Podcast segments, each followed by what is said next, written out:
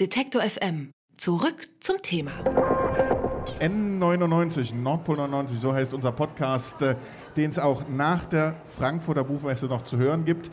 Bei mir ist jemand, der zwar eigentlich nicht aus Leipzig kommt, aber bei Leipzig um die Ecke. Der ist André Hermann, ist Slammer, Comedy-Autor, Romancier. Wow, das klingt gut. Und er hat seinen zweiten Roman mitgebracht. Platzwechsel heißt der. Frisch aus der Druckerei. Hallo André, grüß dich. Ich weiß, wir reden sonst immer direkt über das Buch, aber du hast was mitgebracht. Ich habe ehrlich gesagt auf Facebook ganz lange gerätselt, was das ist, weil ich es nicht genau gesehen habe, bis ich dann gesagt habe, oh, muss ein Knaller sein. Es ist ein Knaller. Ja. Es ist ein Hörbuchknaller. Ja. Darf ich den aufmachen? Den darfst Oder du aufmachen. Es ist, Meckert dann der Brandschutz von der Buchmesse. ich bin damit durch die Sicherheitsschleuse gekommen. Wie viele davon hast du reingeschmuggelt auf die Messe? 250? Boah. So, lass das mal nicht die. Also das ist die, die, die Idee entstammte quasi dem ersten Buch, in dem es viel um Knaller ging. Das heißt viel, öfter mal. Und bin nach wie vor von, davon überzeugt, dass der Knaller ein hohes Kulturgut in Sachsen-Anhalt ist, wo das Buch spielt. Klassenkampf 2015, dein erster Roman. Genau. Und im zweiten geht es auch kurz darum, und das hat so gut funktioniert beim ersten, deswegen musste ich das nochmal machen. Und die verschenkst du, also, Nee, die sind tatsächlich auch zum Verkaufen.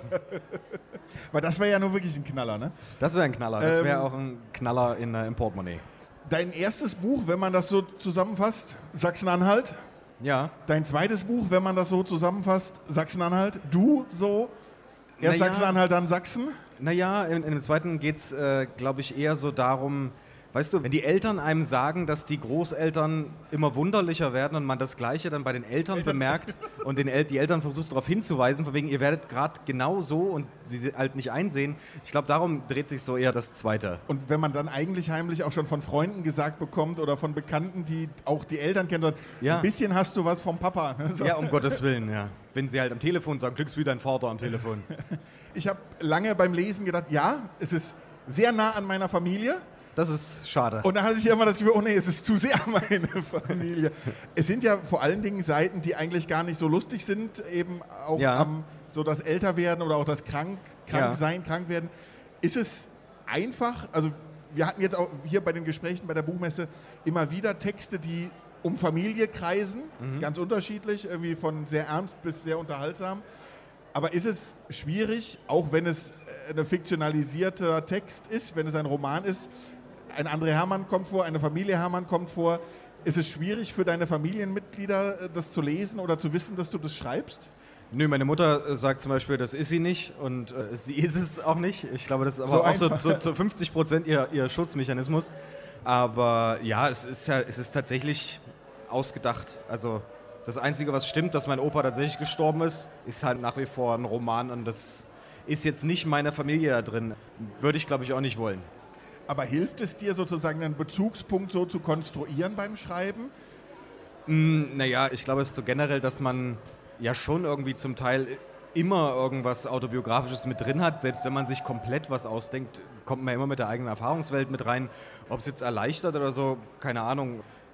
Ich weiß es nicht. Ich fand es eigentlich ja naheliegend, mal darüber halt zu schreiben.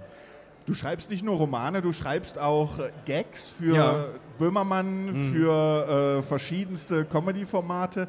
Was ist einfacher? Meistens gebe ich mir für die Gags nicht so viel Zeit, weil das hilft manchmal einfach zu sagen, ich habe jetzt nur eine Stunde und setze mich hin und versuche einfach in einer Stunde so viel zu machen, wie es geht. Aber das funktioniert beim Schreiben auch, dass man einfach sagt, so eigentlich muss ich in einer Stunde weg, ich setze mich nochmal kurz hin und plötzlich funktioniert es, wovor man einen ganzen Tag lang dran gesessen hat. Also du bist schon Deadline-Junkie. Du brauchst Deadline Druck ist immer sehr, sehr gut, ja. Okay. Kommt vom Slam wahrscheinlich, Wahrscheinlich dass, dass schon, das ja. gut hilft. Ist das denn nochmal was anderes? Also sozusagen machst du einen Unterschied zwischen Texten, die man vorlesen kann oder beim, sozusagen die gut klingen müssen beim Vorlesen und längeren Texten? Oder äh, versuchst du auch da darauf zu achten, dass man die gut vorlesen kann? Ich finde es generell gut, wenn man Texte gut lesen kann und gut vorlesen kann. Das finde ich bei jedem Buch schön, wenn sich's, also man, selbst wenn man ein Buch, was nicht fürs Vorlesen geschrieben wurde, liest, gibt es ja so einen Flow und wenn der Flow stimmt, finde ich es immer besser, als wenn es irgendwie so ein hakeliges mit tausend Nebensätzen ist. Was jetzt nicht heißt, dass es nur aus Hauptsätzen besteht, aber, ähm, aber ich spreche mir sehr viel vor beim Schreiben. Okay, also Ja. das ist sozusagen auch deine Form. Klingt es gut, funktioniert es, ist der Flow drin. Ja. Was ich wahnsinnig gut finde in deinem Buch, das sind die Dialoge, die immer sehr, sehr, also man kennt das, Das ja gerade aus dem deutschen Fernsehen, dass Dialoge oft nicht funktionieren, dass Ja. das alles komisch klingt und man denkt, deshalb ist es gerade Ja. nicht das wahre Leben. Ja. Ist das was, worauf du sehr achtest? Ich mag sehr gerne Dialoge schreiben und das geht auch. Es ist nicht so schwer, finde ich, Dialoge zu schreiben. Also im Umkehrschluss, Warum? also mir, sagen wir so, mir fällt das leichter, als irgendwie das Ganze drumherum zu schreiben. Weiß ich nicht warum. Ich glaube, Dialoge, weil ich gern Leuten zuhöre und mir gern so einen Quatsch aufschreibe, wie Leute halt was sagen. Und ich finde, das wiederum macht es wahrscheinlich schwierig, genau den Ton zu treffen, aber zum Beispiel. Gestern Abend war ich in der Kneipe in Frankfurt, war ich noch einen Buchmessentag Abschlussbier trinken und äh, da kam so ein Buchmessenmann mit so nach hinten gegelten Haaren rein und äh, meinte zu dem Barkeeper so, was schenken Sie hier aus? Und dann meinte Binding, der Binding, Binding, Binding. Und dann meinte er so, was war das zweite? Und dann dreht sich eine Frau zu ihm und sagt so, willst gleich ein paar auf die Fresse oder was? Und sowas kann man sich nicht ausdenken und deswegen muss man sich direkt aufschreiben und dann behalten. Ganz andere Sache, du hast eine Website. Ja. Das ist soweit noch nichts überragend. Das ist ganz schön 98 so. Hm, aber sie ist da. Aber auf deiner Website, da ist deine Amazon Wishlist. Oh, ja. Was steht denn da drauf? Äh, unter anderem sehr viele Bücher, aber mich würde Ja. interessieren, hat dir schon mal irgendjemand was von der Wishlist gekauft? Ja, das machen tatsächlich Leute. Das ist äh, gleichzeitig sehr schön und auch unangenehm, wenn dann irgendwie ein Paket kommt und man sich wundert, dass ein Paket kommt und dann da irgendwas drin ist und da steht ja meistens nicht. Da steht nur dieses ein Geschenk von und dann denkt man sich, okay, kann ich jetzt irgendwie, kann ich irgendwie Danke sagen? Nee, kann ich nicht. Das unterbindet den Datenschutz Ja. an der Stelle. Da stehen ganz schön viele Bücher drauf. Wie viel Zeit hast du denn noch überhaupt, um selber zu lesen? Naja, dadurch, dass ich ja eigentlich selbstständig bin, kann ich schon. Naja, aber wenn ich jetzt, also wenn ich jetzt allein deine Tournee sehe auf der Verlagsseite, das ist also Gestern zum Beispiel auf, im Zug die Herfahrt äh, habe ich durchgelesen. Drei. Stunden lang. Was hast du gelesen? Äh, den Untertan. Oh, Der feine Herr liest einen Untertan, ja. ich sehe, ich sehe. Naja, Wo wir er gerade, jetzt. wo er gerade ja. auf, auf umständliche Sprache zu sprechen kam. Liest du eher Dinge, um dich abzugrenzen oder liest du eher Dinge, um äh, sozusagen dir Meinst noch du- neuen Input? Meinst du, dass mich keiner anspricht im Zug? Nee, Das, das, wäre auch schön. Nee, eher literarisch gemeint.